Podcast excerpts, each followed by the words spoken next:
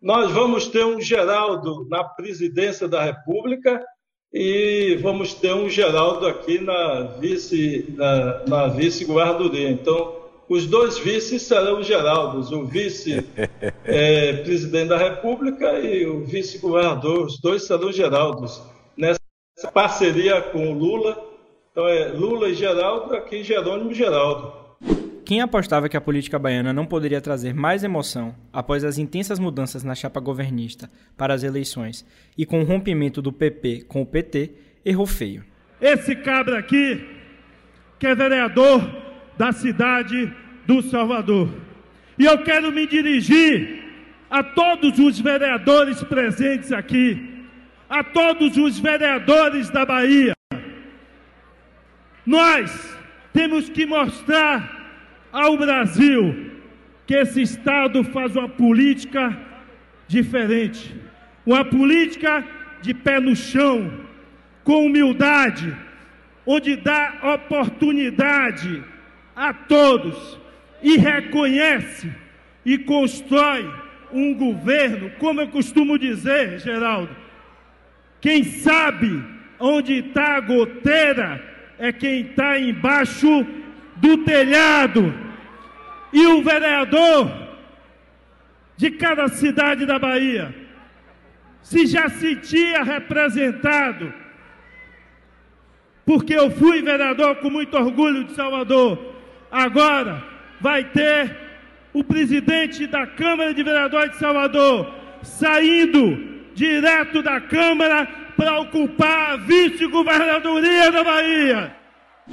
Depois do racha com os progressistas e o anúncio do vice-governador João Leão como nome que vai disputar o Senado na majoritária de ACM Neto, o contra-ataque de Jacques Wagner e Rui Costa veio duas semanas depois, com o retorno de um antigo aliado à sua base que trouxe também um personagem que até então fazia parte do núcleo oposicionista. E poucos sabem, eu queria que o governador Rui Costa ficasse de pé ao meu lado, porque a história, Lúcio, a história vai se repetir. Rui Costa é governador do estado com mais de 70% de aprovação, e vocês sabem, e vocês sabem, e vocês sabem, vocês sabem da onde, da onde Rui Costa veio? Rui Costa foi vereador de Salvador, vereador da Câmara Municipal dessa cidade, e a história vai se repetir, porque sai um vereador da cidade do Salvador, presidente da Câmara Municipal, Leites da Mata, e vai ser o próximo vice-governador da Bahia. O MDB, liderado na Bahia pelos irmãos Gedel e Lúcio Vieira Lima, não apenas fizeram as pazes, como, como também indicou o presidente da Câmara Municipal de Salvador, Geraldo Júnior, para vice na chapa encabeçada por Jerônimo Rodrigues ao governo do estado, pegando boa parte da imprensa de surpresa. O terceiro turno desta semana vai debater o impacto da chegada dos MDBistas na base governista e o rompimento de Geraldo Júnior com ACM Neto e Bruno Reis. Começa agora o terceiro turno. Um bate-papo sobre a política da Bahia e do Brasil.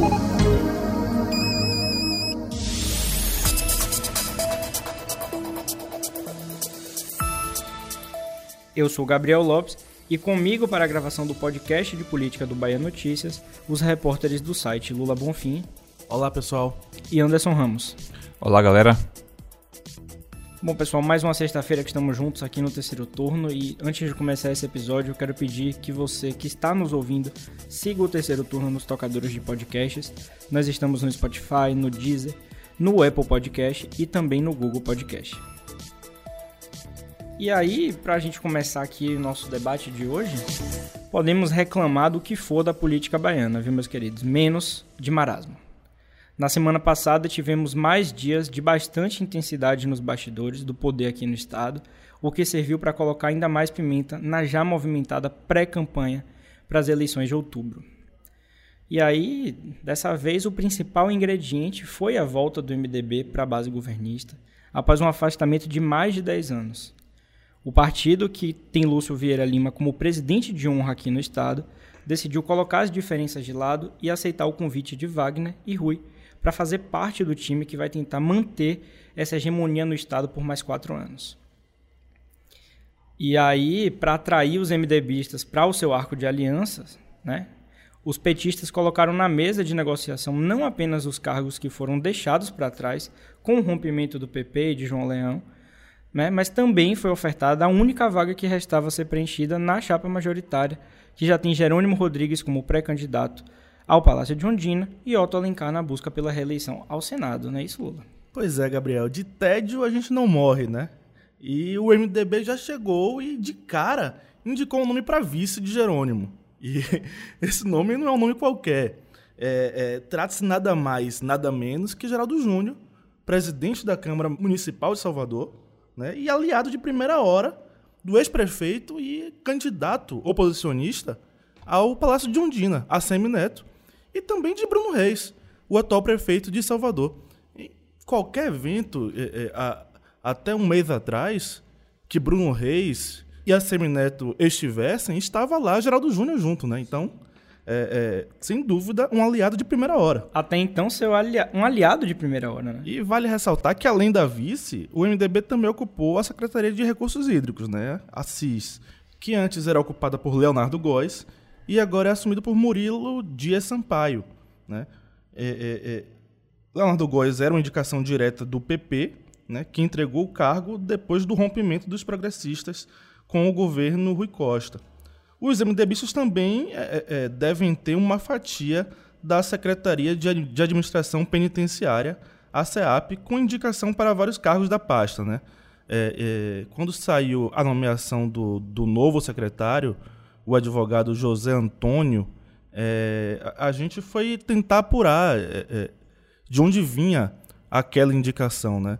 José Antônio eh, fez parte durante muitos anos da executiva estadual do PV aqui no estado. A gente procurou é, é, o presidente estadual do PV, Ivan Nilson. Ele falou que a indicação não passou por ele e que hoje o PV é, não tem mais nenhuma ligação íntima com, com José Antônio. Mas que, na opinião dele, seria até um bom nome. Apesar de que ele falou, ó, o PV não tem nenhuma proximidade com essa questão, de, com essa pauta de administração penitenciária, né? E aí, quando a gente procurou o MDB, o MDB falou, ó, não foi uma indicação nossa, mas teve o nosso aval, né? Então, é, é, é, tem aí também um dedo do MDB nessa história, né? É, o MDB já chega chegando, né? No, no governo. Sentando na janela. Pois é, já aí mostrando suas garras na administração estadual. E é interessante a gente, a gente lembrar também que o governo buscava dar esse contragolpe, né? Depois que o PP foi para a base de Neto. E aí é, tinha uma especulação muito grande com o nome de José Ronaldo para ser a vice, para ocupar a vice de Jerônimo, né? É, chegou a se cogitar, a imprensa ficou empolvorosa, né? com essa possibilidade. E o que se falava muito era que Zé Ronaldo é, deveria se filiar ao PDT, né? E o PDT voltar para a base de, de Rui para indicar Zé Ronaldo como vice, né? Algo é, que foi descartado por Félix aí, né? É, foi claro que seria uma bomba, né? É, nós falamos aqui com o Zé Ronaldo, ele nega, negou, o próprio Félix negou também, disse que era muito difícil, mais algumas informações de bastidores é, dão conta de que, de fato, esse, esse, esse alinhamento ficou bem próximo de acontecer. Né? Alguns detalhes ali de última Rosenberg hora não confessou para mim que ele procurou o Zé Ronaldo, que ele conversou com o Zé Ronaldo. Né? Então houve essa, essa conversa assim. E nos bastidores da Alba é, existia uma certa torcida dos membros da base do governo para que fosse Zé Ronaldo, inclusive. Viu? É, é, é eu estive na Alba um dia e alguns deputados petistas falaram assim, ó, oh, eu acho que vem de feira o nosso nome aí e acha um bom nome, né? Realmente é, é, é, houve essa torcida, essa conversa, mas eu acredito que Zé, que Zé Ronaldo foi que recuou mesmo, né? Ele avaliou que não seria tão interessante deixar o, o grupo em que ele se, sempre esteve, inclusive, né? Para ir para um, uma, uma disputa que vai ser dura, né? Não é um não é uma vitória garantida. Garantido. Né? Seria mais uma grande mudança de lado, né? Seria Nesse um processo movimento... que a gente está vivendo aí depois de João Leão, agora com Geraldo Júnior passando né, para a base governista do PT. Então seria uma grande mudança, uma outra grande mudança. Né? Seria um movimento arriscado, é, é, como foi o movimento de Geraldo Júnior. É, é, sem dúvida muito arriscado, né? Só que ele deu um passo é, é, é, político gigantesco que foi a eleição na Câmara Municipal que ele antecipou, né? Que a gente vai detalhar já e já. E aí ele garantiu o poder na Câmara por mais de dois anos, mesmo que ele perca a eleição. Tem uma outra corrente também que circula, né, principalmente lá nos bastidores da Assembleia, Lula, que são os outros partidos da base, né, os outros partidos que estão aliados ao PT há algum tempo, como PSB, PCdoB, que ficari, teriam ficado incomodados com essa chegada do MDB, como eu falei, já sentando na janela, né? Que esses partidos vêm há alguns anos pleiteando, buscando espaços, e talvez uma indicação da vice, a gente sabe que era uma coisa distante, a gente sabia que a chance de vir de algum desses partidos era pequena, mas é, são partidos que estão ali colados ao governo, né, sempre apoiando, fechados mesmo, PSB e o PCdoB mais forte, mas tem outros partidos também, mas que estão sempre ali pleiteando algum espaço e teriam ficado aí incomodados com essa chegada do MDB, né? Sim, Já indicando a vice na, na, na majoritária. É, e é bom lembrar também que, que a vinda do MDB tem o bônus, né? É, assim, tem o Rical, né, dos Vieira Lima, tem uma inserção até ainda grande no interior do estado, tempo de TV, mas de fato ainda tem o ônus, né? Que aí a gente vai falar um pouco mais na frente também em relação a caso de corrupção, em relação ao próprio impeachment de Dilma, né? Que muitos petistas ainda não engoliram e acreditam isso ao, ao a cúpula MDBista da época então, que Gedel é, era muito próximo. Muito sim, ligado, sim, sim. muito. Então é aquilo, né? Não, é, não foi a vinda fácil. As diferenças tiveram que ser colocadas de lado. Passaram por cima de muita história. Sim. Muita história. Pois é. Enquanto isso, o Neto, né, segue sim anunciar o seu vice, né? Até o momento da gravação desse episódio, né, que tudo pode mudar. Sim. Né? Inclusive a previsão era que pudesse ser ontem, né, dia 7. Exatamente. Na quinta-feira. Na quinta-feira essa data não vai ser, não foi cumprida, né? É. Eu acho que essa escolha tem um potencial ainda maior de desagradar aliados, viu? Quem ficar de fora pode ficar bem chateado. Félix recentemente abriu mão, né? Disse que é candidato à reeleição para deputado federal, né? Então, essa vaga ali ficou mais ou menos de caminho aberto para Marcelo Nilo, que recentemente se filiou Republicanos. Na Bolsa de Apostas é quem está aparecendo mais forte aí nesses últimos dias. Mas, se tratando de ACM Neto, podem pintar surpresas. O nome de uma mulher, talvez, ligada ao PDT, Andréa Mendonça, chegou a ser cogitado também. Né? É, e ainda no Republicanos, né, que está forte também nessa disputa, é, Marcelo Nilo se filiou Republicanos, mas o próprio presidente da sigla, Márcio Marinho, é, é, reforçou que quer a vice. Né?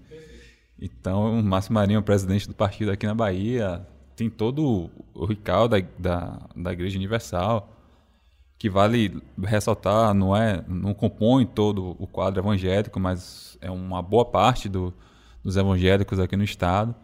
Então, e vale lembrar também que, que eles já fizeram essa dobradinha antes, né? Lá em 2008, Neto foi, foi candidato a prefeito com Marinho na vice. Então, é, é, é um. A, a, a vaga de vice de Neto ainda pode render pano para manga aí, né? Eu acho que pode, a gente pode ter surpresas, né? O próprio Adolfo Viana também, né? Agora Sim. com o PSDB um pouco tardia aí, a, a tentativa de indicar alguém para a majoritária, mas se colocou disponível. No... É porque o nome do PSDB era João Gualberto, né? Só que acabou o prazo para João Gualberto deixar a prefeitura e ele não deixou, né? Eu acho que Gualberto não quis apostar não, não quis pagar para ver, né? Ainda nesse cenário meio nebuloso, ele fala, ó, se eu renunciar aqui, se eu deixar a prefeitura e Neto não me escolher para vice, estou sem mandato. Ele escolheu, escolheu um movimento mais conservador. Com certeza. Mas dentro desses partidos, talvez o que saia mais atrás seja, de fato, o PSDB, né? Porque só tem um, aqui na Bahia, só tem um representante na Câmara. Que é Adolfo, né? Que é Adolfo. Aqui no, na Alba só tem é, dois, não é isso? É, Paulo Câmara. Tiago Correia. Tiago Correia. Tinha caso de Geilson, mas ele saiu agora, né? É. E é, é, corre por fora, né? Nessa, nessa busca pela vice. Embora tenha um quadro que eu particularmente acho interessante, que começou a ser vinculado aqui na imprensa, que seria a vereadora Cris Corrêa, né? Mulher negra, negra. jovem. É... Seria o combo perfeito para a Semineto. É. Não verdade. duvidem. Mulher negra jovem. Né? Sim. É verdade. E muito ligada com o Alberto, né? Sim, sim, sim. Então ainda seria ali uma amarração prevista. Já é o nome dentro da política também, né? Já, já habituado ao. Já fez campanha para Gualberto, tá, agora está vereadora em Salvador, primeiro mandato, né? Sim. Jornalista de formação, mas já sabe ali dos pormenores da, da política, né? Seria um bom quadro também. Mas voltando aqui, pessoal, é, a gente lembra que, que Geraldo era um nome certo, né? Já, já na disputa para uma cadeira na Câmara dos Deputados pelo MDB antes desse anúncio bombástico da semana passada. Em suas redes sociais, por exemplo, é, o vereador registrava inúmeras viagens no interior, já demonstrando interesse em, em criar e fortalecer bases em diversos municípios. Né? E não precisa forçar muito a nossa memória para resgatar algumas falas do Edil, é, que deixava claro sua intenção em concorrer de fato é, para ser deputado federal. Inclusive, uma das especulações corriqueiras da imprensa baiana desde então, desde o ano passado, né, que começou esse movimento de, de dele tentar se eleger como deputado federal, era como ficaria a situação é, dele no MDB, já que o partido indicava ao longo do ano passado a sua saída da base de Neto. O destino mais apontado até então era a União Brasil, né? partido nascido da fusão de Democratas e PSL, que tem a Semineto como secretário-geral. Então, não foram poucas as vezes que o vereador disse que iria fazer de tudo para continuar na legenda, que ainda ia se esforçar para apoiar Neto na disputa do, do governo, que ia trazer, é, é, que ia fazer com que o partido ainda continuasse apoiando o ex-prefeito. Mas como estamos tratando aqui ao longo desse episódio, o quadro mudou completamente da semana passada para cá, com Geraldo mantendo diversas indiretas pesadíssimas contra seus ex-aliados e direcionando elogios aos mais novos companheiros, né? Como ele mesmo falou durante o evento com o ex-presidente Luiz Inácio Lula da Silva aqui na semana passada. Levanta, Rui Costa. Saiu o melhor governador da história da Bahia. Porque esse time, esse time tem lado. Esse time, e aí me perguntaram, governador Rui Costa, o porquê de eu estar desse lado. Porque esse time tem a cara de Lula, tem a cara do melhor presidente da história do país. Uma das razões de eu estar ao seu lado. Você tem a cara do povo, você tem o olhar das pessoas. Esse é o governo que cuida da vida das pessoas. Mas a maior virtude que eu estou ao lado de Rui Costa, que eu estou ao lado de Jacques Wagner, é que nós vamos continuar transformando a vida, a vida das pessoas. E aí, governador, não haverá um só canto, Marcos Cavalcante, nessa cidade. Não haverá um só bairro da cidade do Salvador que eu não estarei ao lado de Rui e ao lado porque é da vontade de Deus, do próximo prefeito, do próximo governador do estado da Bahia, o melhor secretário de educação de todos os tempos. A educação da Bahia nunca teve tanto investimento como pré-candidato ao governo do estado, o pré-candidato Geraldo. Pois é, Anderson. Só para a gente amarrar essa parte aí, depois de ouvir esse trechinho aí da fala de Geraldo, que não esperou nem passar o primeiro evento, já em sua primeira aparição no palanque, digamos assim, é, no novo grupo, né? Já lançou um companheiros e companheiras, né, Lula? Leu o manual. Leu o manual direitinho, né? Mas eu me lembro que conversei com o Geraldo algumas vezes no ano passado e ele repetia sempre o mesmo discurso, né? Que o seu desejo era caminhar com a CM Neto em 2022, né? Continuar no grupo mas ele sempre reforçou para mim que era um homem de partido. Com essas palavras, eu sou um homem de partido.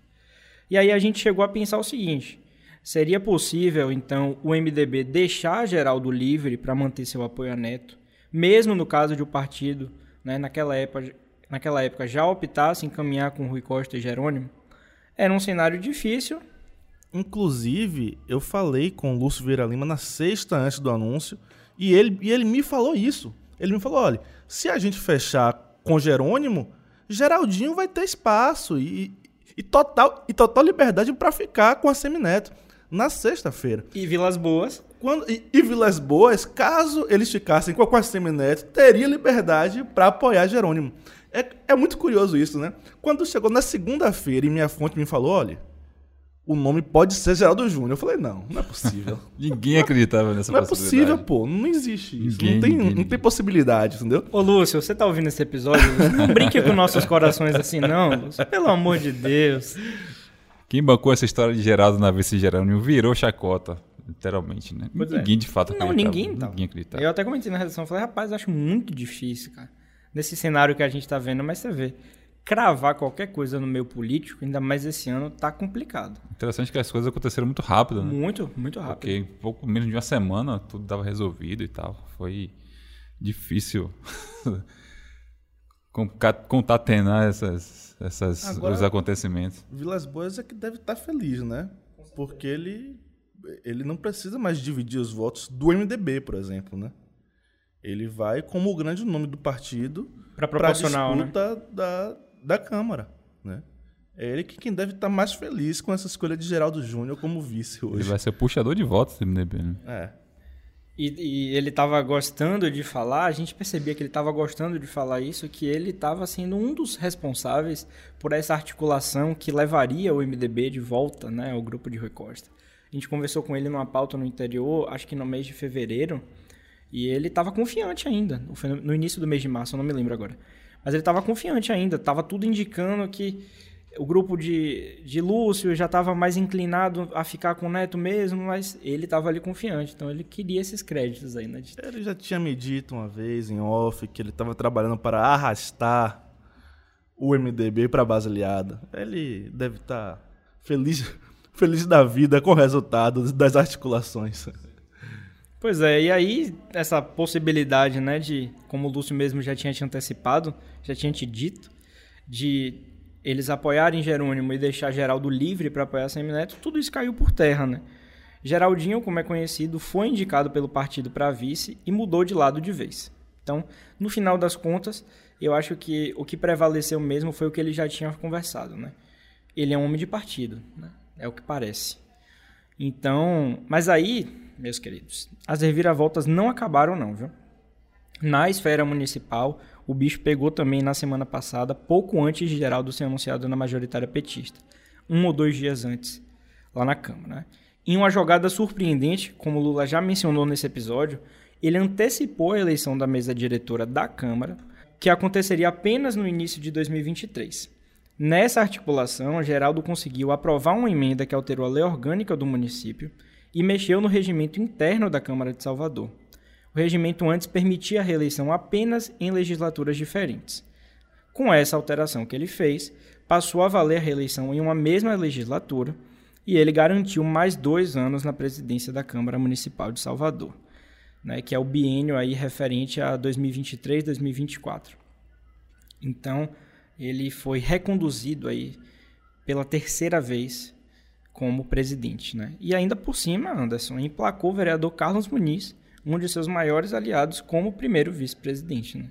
Então, uma, lá, futuramente, um caso de ausência, Geraldo não possa assumir o comando das ações da Câmara, tem um aliado ali de primeira hora comandando a Casa Legislativa de Salvador. Né? Fora se Geraldo foi eleito como vice, ele vai ter também um aliado na importante ali, né? importante né? na Câmara, né? É. E aí, trocando em miúdos aqui para o nosso ouvinte entender melhor, a situação ficou assim. Em caso de vitória nas urnas ao lado de Jerônimo, Geraldo mantém, né, como você acabou de falar, um nome ligado a ele na presidência da Câmara por mais dois anos. A gente sabe que ocupar esse posto serve como moeda de troca, dá um poder de barganha, que poderia fortalecer ainda mais o seu novo grupo, o grupo petista, governista atualmente, que teria o comando das ações no Estado e um pezinho ali no município, ainda que seja no legislativo. Né? Então, há 16 anos, né, caso sejam eleitos novamente ficando 20 anos, já tem todo o comando das ações, toda a máquina já encaixada e teria também um pé ali no legislativo, né? no, na, na cidade de Salvador, através do legislativo. Então seria um poder em uma outra frente, né? uma cidade tão importante quanto Salvador, para a política. E por outro lado, né, mesmo que Geraldo não seja eleito vice-governador da Bahia, ao lado de Jerônimo, ele retoma o mandato como vereador e segue como presidente da Câmara, só que dessa vez, ao que tudo indica, fazendo oposição ao prefeito Bruno Reis. É o que a gente espera, né? Depois de uma mudança de lado como essa, é, a gente fica se questionando, né? Eu ouvi, né, sem revelar nomes, ouvi de alguns vereadores que não demoraria muito nesse cenário de derrota para Geraldo voltar rapidamente pedindo para Bruno para voltar para a base.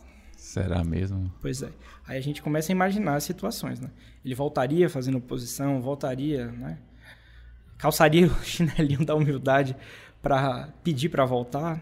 Não sei. Depois do que eu vi na semana passada, eu não duvido de mais nada na política da Bahia. E nos faz pensar também se o próprio prefeito Bruno Reis ia aceitar isso, ia querer isso. Mas como você falou, eu não duvido de nada. Não vou cravar nada aqui. São só situações. Ouvi de alguns vereadores da Câmara. Né? E assim como Geraldo, nessa, nessa teoria de que ele voltaria como oposição, alguns outros vereadores podem mudar de lado e fortalecer a minoria no legislativo. Porque o vereador Henrique Carvalhal, que decidiu caminhar agora com Geraldo, inclusive se licenciou do mandato na Câmara para coordenar a campanha de vice-governador de Geraldo Júnior, algo que eu nunca tinha visto, inclusive. Vai fazer campanha para o vice-governador, né? mas tudo bem. E Carvalhal afirmou que a previsão é de levar outros 10 vereadores junto com ele para a oposição. Né? Lembrando que Carvalhal já foi do PT, depois mudou para o PDT, até pouco tempo criticava e muito o PT, seu antigo partido, e agora faz um caminho de retorno aí novamente aos aliados, antigos aliados. Então é muita loucura, né? A gente piscou e tudo mudou de novo. É curioso, né? Esse, esse, esse movimento Carbalal, né? há pouco tempo ele era uma das vozes mais críticas a, a Rui Costa na, na Câmara e agora né? fazendo campanha. Discursos inflamados em plenário, eu vi vários. Sim. Carvalhal chegou a dizer pra gente na semana passada que ele não mudou de lado, né? Que quem mudou de lado foi o PDT. Foi o PDT quem deixou a base do governo do Estado, né? E ele apenas se manteve no governo do Estado. Eu achei isso bem curioso. Agora, assim, é, minha fonte me garantiu o seguinte: é, essa articulação toda não começou agora, não, tá? É, é Carbalhal, Caetano e Geraldo Júnior já se reuniam há pelo menos dois meses é, é, tomavam café, jantavam juntos, né? Eles têm uma relação pessoal muito intensa e que quando surgiu a possibilidade dessa aliança se construir, Caetano foi quem começou a articulação junto a Carvalhal e a Geraldo Júnior. Né? Depois teria sido Wagner quem assumiu, mas no início Caetano foi quem é, é, é puxou a articulação para Geraldo Júnior como vice de Jerônimo. Pois é, Lula. Há quem diga, nos bastidores também, ganhou muita força depois desse episódio, que justamente Wagner né, fez ligações diretas aos vereadores de oposição, do PT e de toda a oposição como, de um modo geral, para que votassem em Geraldo, já como parte desse acordo para a chegada do MDB. Então tudo estaria ali alinhado, tudo arranjado. Né? Sim, sim. A gente espera isso até de Wagner, né? Assim, depois da saída, da forma que o PP saiu, né, de uma certa de, de, um, de uma, havia uma certa havia uma expectativa de como é que, que o grupo petista ia reagir, né? E como Wagner ia reagir, né? Que ele, todo mundo sabe que é um político muito hábil.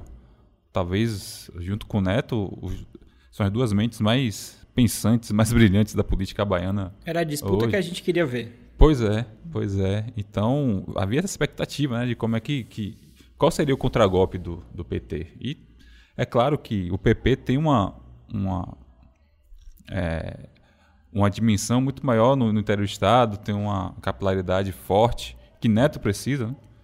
mas a vinda do, do MDB trazendo Geraldo Júnior, a gente vai até falar um pouco disso mais adiante, trouxe uma, uma, uma, uma possibilidade de ter uma base também forte em Salvador, né? que é Reduto de Neto.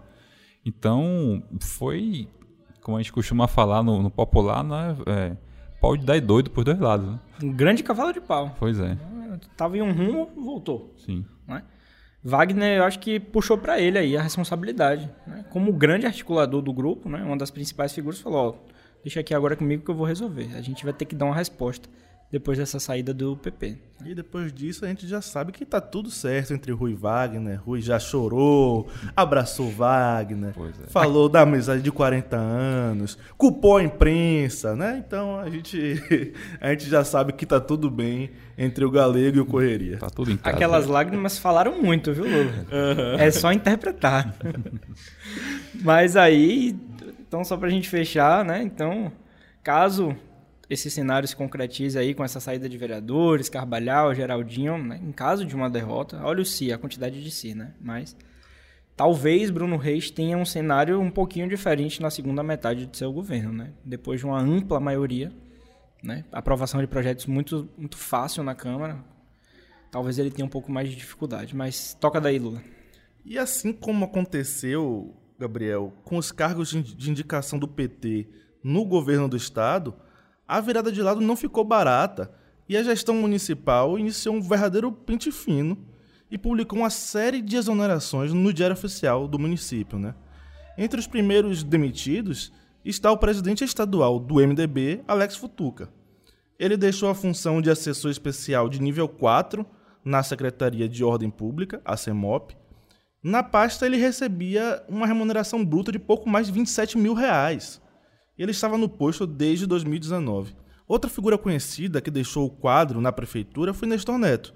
Ele era ouvidor setorial da Secretaria de Mobilidade. Ele foi candidato a vereador em Salvador nas eleições de 2020 pelo MDB e, e recebeu 3.611 votos, mas acabou não sendo eleito. Atualmente, Nestor Neto é membro titular do diretório estadual do partido e integrante do Conselho Fiscal. Quem também saiu da prefeitura foi José Acácio Ferreira, irmão de Geraldo Júnior. Né?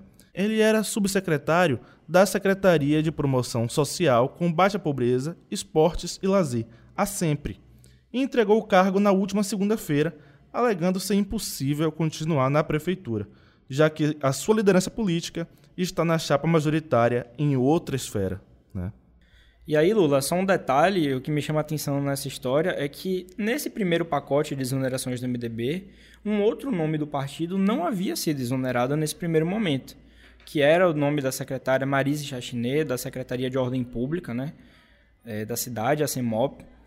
E eu conversei com pessoas ligadas à prefeitura na quarta-feira, que me garantiram que ela seria exonerada, né? mas que ela não foi, não participou dessa primeira, é, desse primeiro pacote de exoneração, porque ela tinha algumas pendências ainda na secretaria, estava em fase de conclusão de alguns projetos. Então não faria sentido tirar ela.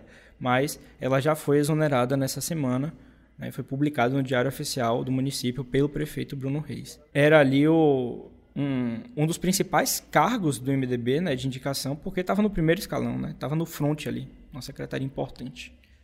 Mas só isso mesmo. Pois é, meu povo. É, falando agora um pouco do que de fato representa essa nova virada de mesa, é interessante destacar a importância do MDB e de Geraldo Júnior né, para a campanha de Jerônimo Rodrigues ao Palácio de Undina.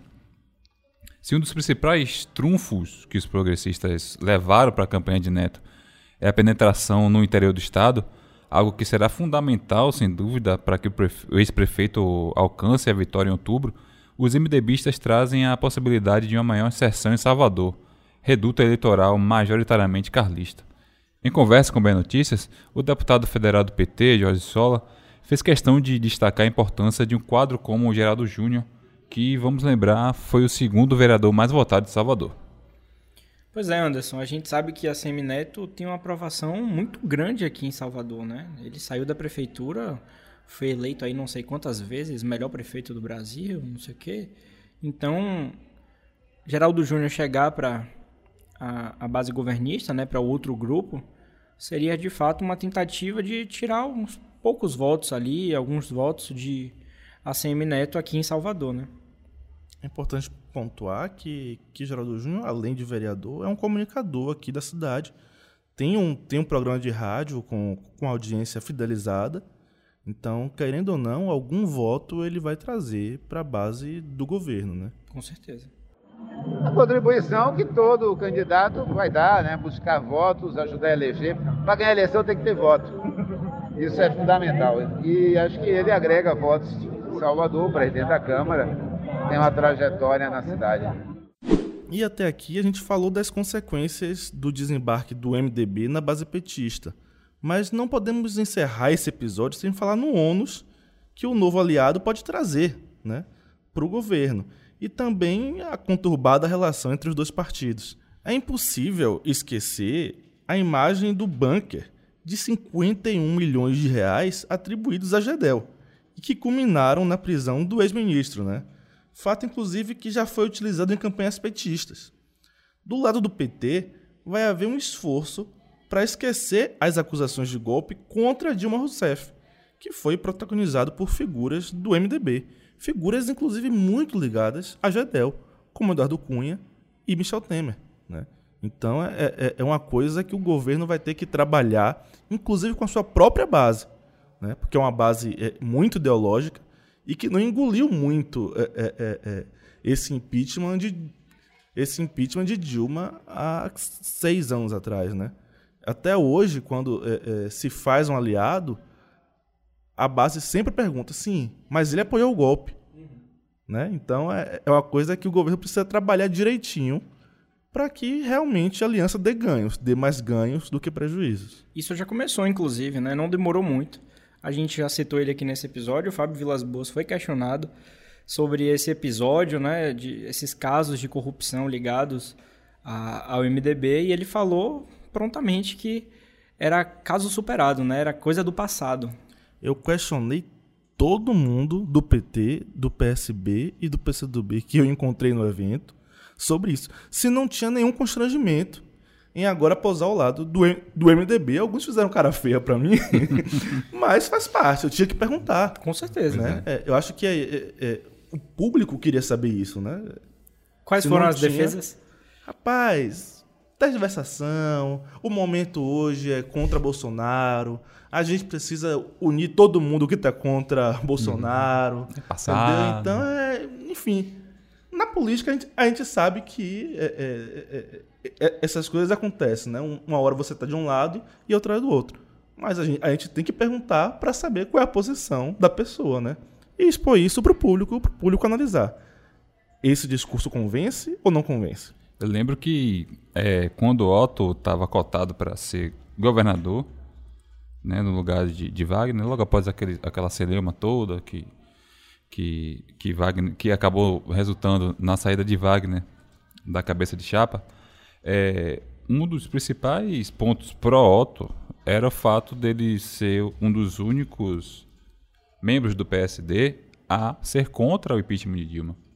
Né? Isso pesou muito pró-Otto e era usado por petistas pelo próprio Wagner também como um fator positivo para que ele pudesse ser ser, ser o nome, né? O próprio Kassab, né, presidente do partido, chegou a falar isso, que Otto era o, talvez o quadro mais petista dentro do PSD, chegou a citar, de fato, a defesa que ele fez pró-Dilma na época e tal. Então, e inclusive no evento com Lula, na semana passada, Otto cometeu uma gafe, né? que falou sobre isso, sobre impeachment de Dilma, e que só que ele falou nisso. Falou sobre impeachment de Dilma, criticou a reforma trabalhista que foi de Temer. Né? então é, é, uma coisa é, é, é, delicada ali, né? É, ele, ele defendeu ali que Lula revogasse a reforma trabalhista, né? Que é uma pauta que o PT tem colocado com base é, na contra-reforma laboral espanhola, né? E, mas é um assunto que vai ter problema aí na construção entre a própria base petista, lulista porque no primeiro momento, concorda, são muitas arestas para serem aparadas aí, né? No primeiro momento, essa parceria causa uma certa estranheza, né? Um desconforto para algumas aulas do, do petismo, né? Da... Sim, porque nos últimos anos, é, PT e MDB estiveram lados opostos, né? é, eram, eram, eram rivais. Agora, nem sempre foi assim, tá? É, é, é bom Sim. pontuar isso, porque o MDB na Bahia tem um histórico desde os anos 70, 80, anticarlista. Né? A, gente, a gente precisa lembrar aqui que os, que os gestores do MDB que governaram a Bahia e Salvador governaram contra o poder de Antônio Carlos Magalhães. Inclusive né? os Vieira Lima, né? que eram inimigos do, do dos é, Magalhães. Valdir Pires era, ele foi governador pelo MDB. Né? É, é, quando, quando Mário Kertz é, foi eleito contra, contra a CM, foi pelo MDB também. Né? Houve um curto período em que o MDB da Bahia esteve junto ao grupo político dos Magalhães, que foi esse grupo, esse, esse período agora de ACM Neto.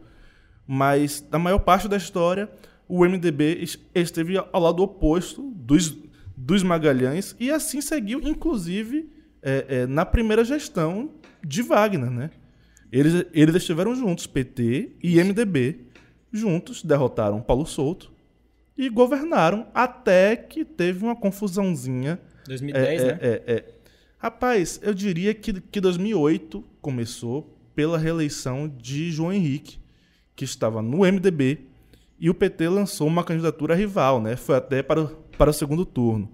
E ali estremeceu bastante. E em 2010 rompeu de vez, né, com a saída definitiva do MDB da base do governo para que Gedel lançasse a sua própria candidatura. candidatura. Esse Agora, falando do aspecto nacional, é, algumas, algumas fontes dizem que esse foi esse passo aqui, esse retorno da, da aliança entre PT e MDB, é, poderia ser o primeiro passo, de fato, para que os dois partidos conversassem de forma mais ampla a nível nacional. Né?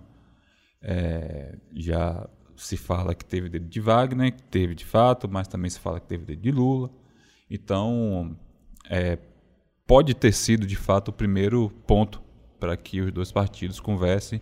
Não parece, devido às últimas movimentações do próprio MDB, que se aproximou mais do União Brasil, ou de alguns partidos mais à direita e mais ao centro, é, que, esse, que essa aliança possa acontecer no primeiro turno já, né? Mas é, algum, alguns, alguns fatores indicam que não a nível nacional é possível ter essa aliança de Olha, novo. Anderson, assim, a nível de Nordeste, eu acho que o MDB deve caminhar sim com Lula já no, já no primeiro turno, né?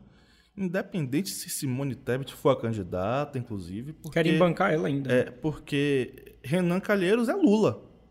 Né? Eu, eu, eu duvido muito que, neste momento, Lúcio Vieira Lima Fábio Vilas Boas e Geraldo Júnior não sejam Lula. Uhum. Eles são Lula aqui também. Sim, com certeza. Né? Em outros estados, Eunício é Lula. Né?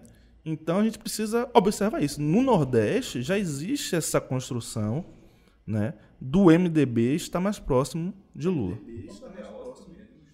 O próprio Baleia Rossi também já demonstrou né, um, um, um interesse em, em, caminhar com Lula há pouco tempo, antes da, do lançamento de, de Simone Tebet.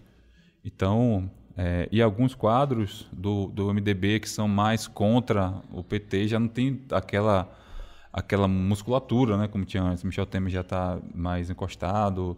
É, temos outras figuras também mais do MDB de São Paulo que não estão com tanta voz dentro do partido. Então, é, é bem possível, de fato, que, que, que essa aliança ocorra a nível nacional. Pois é, meus queridos. O episódio de hoje ficou um pouquinho longo, mas é porque o assunto rende mesmo né? Foi uma mudança importante aí no cenário da Bahia. E agora nos resta acompanhar, né? Quais serão os frutos que vão ser gerados aí dessa retomada de aliança, né? E a gente tem com você, ouvinte, o compromisso de seguir acompanhando e trazendo o que for de mais importante na política do Estado. E claro, se você quiser saber mais sobre tudo o que acontece na política da Bahia, basta acessar o baianoticias.com.br, que toda uma equipe trabalha para informar a população baiana. Eu vou ficando por aqui e agradeço aos meus colegas de bancada pela parceria e até a semana que vem. Obrigado, Gabriel. Obrigado, Anderson. Obrigado, Paulinho, pela paciência. E obrigado, ouvintes. Até a próxima semana. Valeu, galera, e até a próxima semana. Nós estamos sempre muito interessados na sua opinião. Então manda seu comentário, crítica e elogio pra gente, sempre usando a hashtag Terceiro Turno BN. O programa é gravado da redação do Bahia Notícias e conta com a apresentação dos repórteres Gabriel Lopes, Lula Bonfim e Anderson Ramos. No início deste episódio, você ouviu as vozes do governador da Bahia, Rui Costa, e do vereador de Salvador, Geraldo Júnior.